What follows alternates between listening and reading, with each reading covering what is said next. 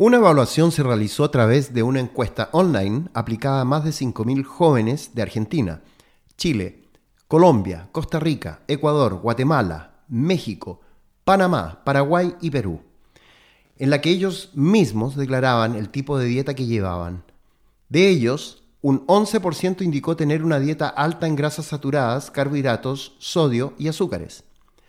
Y un 9% declaró tener una dieta basada en plantas. La mayoría, 74%, dice seguir una dieta balanceada, lo que según el académico no se condice con la ingesta real.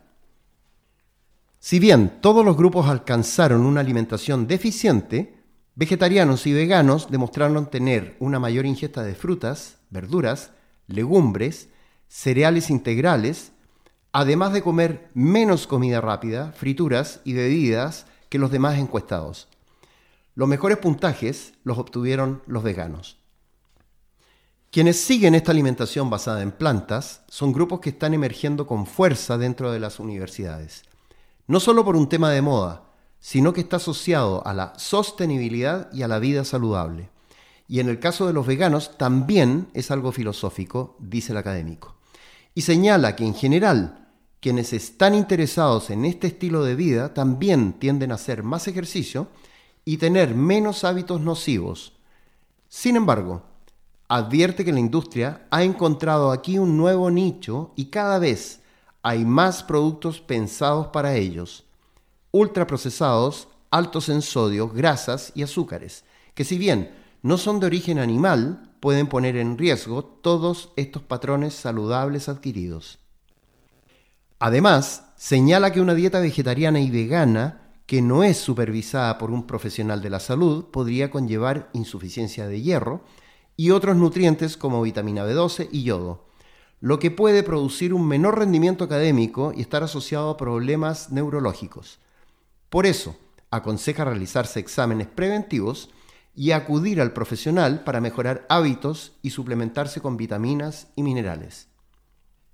Debido a sus horarios complejos, los universitarios tienden a saltarse comidas, aumentar el consumo de chatarra, snack dulces y otros productos de bajo valor nutricional destaca que la mayoría de los estudiantes consultados consume un exceso de sal añadida, bebidas azucaradas, frituras y comida rápida, lo que es consecuente con estudios anteriores que han demostrado que los jóvenes comen mal, duermen mal y consumen un exceso de alcohol y tabaco. Llevar este tipo de alimentación de forma prolongada, en especial una dieta alta en grasas, carbohidratos de alto índice glicémico y azúcares, puede traer consecuencias a mediano plazo, como un incremento del riesgo de obesidad y enfermedades asociadas como dislipidemia, diabetes, hipertensión y algunos tipos de cáncer. En resumen, este estudio aplicado a más de 5.000 universitarios latinoamericanos confirma que 8 de cada 10 no cumplen con las recomendaciones mínimas de la Organización Mundial de la Salud en cuanto a la ingesta de alimentos. Solo el 0,7% cumple con las porciones requeridas de frutas y verduras y solo el 8% alcanza el requerimiento de pescados. Muchas gracias por escuchar este episodio.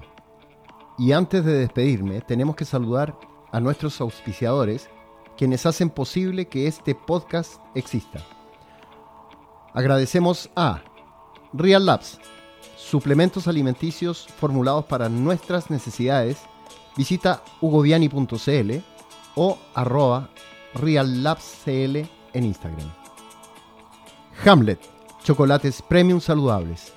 Visita estoeshamlet.com y sus redes sociales en arroba estoeshamlet para que conozcas estos deliciosos chocolates. Vita Wallet, la mejor billetera digital envía remesas y compra criptomonedas y gracias a Vita Wallet, ingresa a vitawallet.io y descarga la aplicación en Google Play o en Apple Store. La Siembra a Granel, tienda de productos naturales ubicada en La Reina. Para más información, Instagram, arroba la siembra granel.